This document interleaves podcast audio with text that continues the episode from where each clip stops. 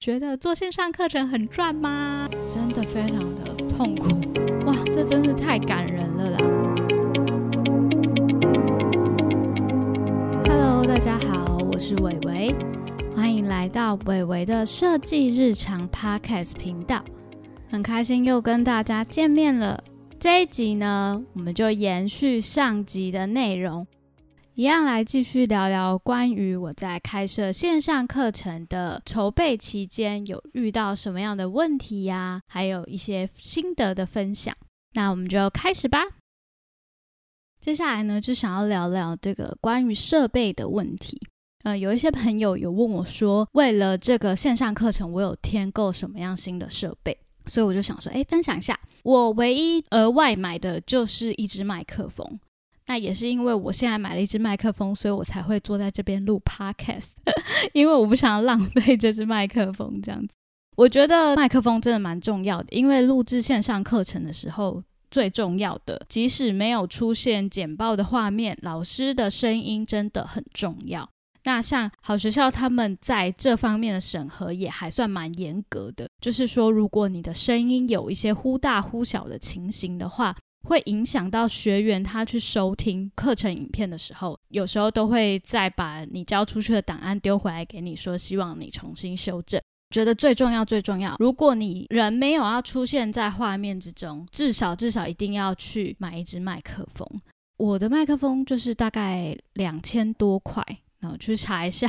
那个适合录制 podcast 的麦克风，基本上应该都还算不错。我觉得直接用可能耳机接电脑的那个音质都没有特别好，所以可能在这部分大家需要去斟酌一下，需要收录一支麦克风这样子。第二个部分还有就是，像我的线上课程是有关于软体教学的嘛，所以我大多数的这个影片的画面是在于荧幕录制我在操作这些软体去如何做使用的一些画面。那这个时候，你就要必须去注意你的电脑效能，因为呢，同时在操作这个软体，像我的是设计软体嘛，有 Illustrator 跟 After Effects 都是蛮吃这个电脑效能的。那你要想说，你同时还要接一支麦克风收录你的声音，那你还要呃用荧幕录影的方式录制你的画面，这几个部件在同时做运作的时候，真的需要考虑，就是电脑效能有没有办法跑得动。不然就是会像我有的时候录出来的结果是，我的动画预览画面它是变成有点马赛克的形状。其实那个不太影响教学，但是像那个部分我就有被丢回来，就是有被官方他们丢回来说，呃，觉得那样子的话，学生会不知道为什么为什么会出现马赛克。那看是要重录还是要留言去解释说，哦，这个其实是因为我的电脑效能的问题等等。那大家就需要特别去注意这几个部分，然后再来就是，如果你的课程内容是有照射到老师的脸的话，讲师一边在讲，然后一边有出现在画面之中的话，可能真的是需要去注意相机的一个画质，你可能没有办法直接用手机随便的去录制一支影片。如果你有这样子的一个计划，你可能需要去考虑要不要添购一一个相机的设备。因为其实好学校它在这方面的品质还蛮呃要求的，就是像是说麦克风的声音忽大忽小啊，或是像我刚刚有提到的几个状况，他们是会把你的提出去的一些录好的档案丢回来给你说你需要重新修正。那为了避免这样的情况，就是大家在设备上需要事先的去做考虑。那如果电脑的效能无法应付你同时又操作又录影又录音等等的情况的话，电脑可能就也需要做一些更新啦，所以其实大家就可以发现，在你上架这门课程之前，你需要去做非常多的投资，应该算是投资，就是比如说买一些设备，甚至是你录影录好之后，你需要外包给别人去帮你剪辑啊，帮你上字幕等等。都是一些投资，就是所以说，呃，觉得做线上课程很赚吗？是一个辛苦的过程，我只能这么说。那接下来就想说分享一下，觉得在制作过程当中，觉得最困难，然后最麻烦的一些部分，其实就是录制课程，因为之前没有这样子去做过。你必须同时在操作软体的过程当中，你还要去录制你的声音嘛？有时候我们其实已经很熟悉一些软体的操作的时候，你就会一直这样子做下去，但你忘了你其实在录制一支教学影片，你忘记去跟你的学生观看影片的学生讲说，哦，我们现在就是滑鼠在哪里，那点击了什么按钮，左手可能操作了什么样的快捷键，这些东西其实就是必须要在。你一边执行你的软体操作的过程当中，你的嘴巴不能忘记。去告诉观看影片的学生说你现在正在执行什么样的操作，所以等于说你做了任何一个动作，你都必须用嘴巴把它附送出来。这件事情对我来说比较困难一些，因为其实之前你操作设计软体的时候，你根本就不会一边碎碎念，然后一边操作嘛。我们大家在做一些商业案子的时候，一定就是赶快把它完成这样。这个方面可能对于之前没有用这样子的方式去录制一支影片的人，会稍微有需要适应一下。那所以有时候就会有很多停顿啊、犹豫啊，然后或是冗言赘词啊，甚至是跳针的情形发生。如果遇到这样的情形，就是变成说需要去后置，然后把它剪掉。就会花呃两倍的时间，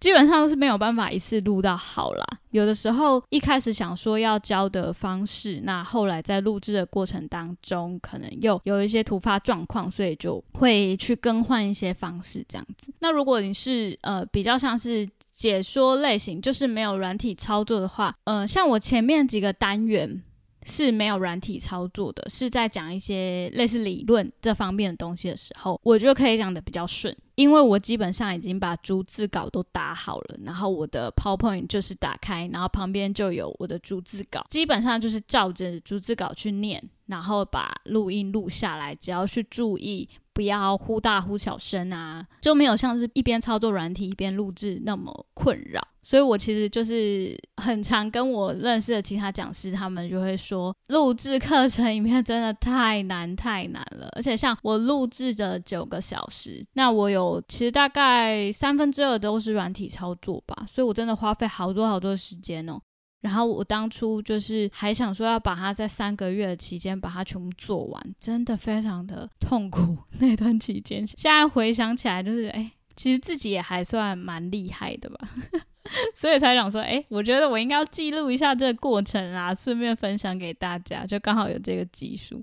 那在就是前面都分享一些比较痛苦的过程，所以最后呢，还是记录一下，就是觉得有趣啊、有成就感一些比较开心的部分，可以和学生交流吧。我自己算是蛮喜欢和别人互动的人，然后有时候自己做一些很商业的东西，也都会觉得比较无聊，没有很像是自己的成就感。所以在于说，我会很喜欢后后期去付出更多的时间来维系我们的一些 Line 的社群啊，或是分享更多的资讯给。我们的学员，甚至是对这方面有兴趣的一些朋友，就是为了说让我可以得到更多的成就感，这样子。所以整体来说，就是还是非常的希望同学们可以跟我。持续的保持更多的互动，然后如果说有需要提交我们的作业啊，在好好的线上课程的平台，也都是非常欢迎的。我真的很想要知道，就是同学们在看完这一整门十个小时、九个小时、将近十个小时的课程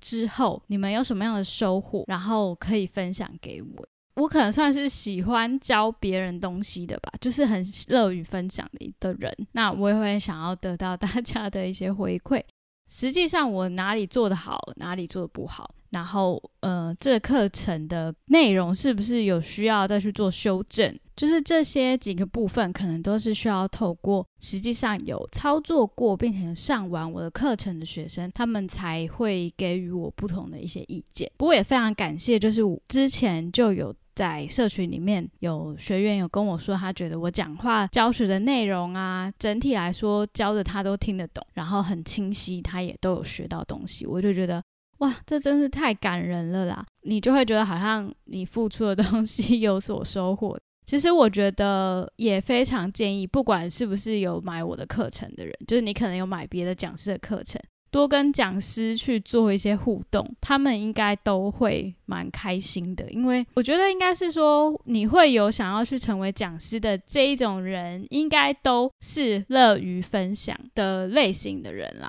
应该没有那种很不情不愿，然后还莫名其妙突然要去开一门课程的吧。各位听众，如果你们有买相关的类似线上课程啊，或是一些教学的内容，那如果你有机会的话，其实我都觉得多多的去跟你的讲师有互动，然后回馈建议，然后不懂的东西就问，基本上他们应该都会还蛮开心的，就表示说，诶，我做的内容是真的有人在看的，就是像我可我我如果同学们有提出问题，我就尽可能的及时去给予回复啊，解答。那不懂的东西就来去做一些调整，其实也会让我更加认清我自己哪里是不足的。那什么样同学们有值得我学习的地方，互相来去做交流啦。好，那我觉得好像都讲的差不多了，就是我想要分享的一些流程啊，还有我的一些挫折与成就。都分享的在这一集的内容当中，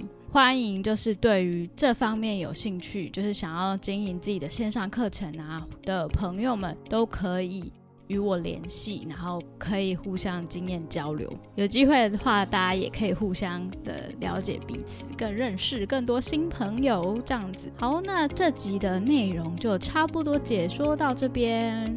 如果你喜欢我 podcast 的内容，欢迎订阅我。如果是有对于动画设计有兴趣的朋友，也欢迎加入我们的 LINE 社群，可以到 LINE 搜寻“动画设计从零开始”的呃知识交流群。那这个社群就是欢迎所有的有兴趣的朋友都可以加入。那我也会在里面分享更多与设计啊、设计软体、动画设计有相关的一些资讯在里面。那就谢谢大家的陪伴，感谢你的收听，我是伟伟，下次再见喽，拜拜。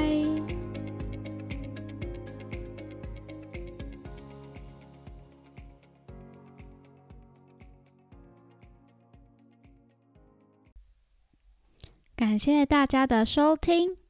近期天气变化大，朋友们要注意身体健康哦。喜欢我的节目，欢迎追踪 Podcast 频道或 Instagram，也欢迎加入 LINE 匿名社群，及时接收最新资讯哦。相关链接收录在下方资讯栏。下集再见喽，拜拜。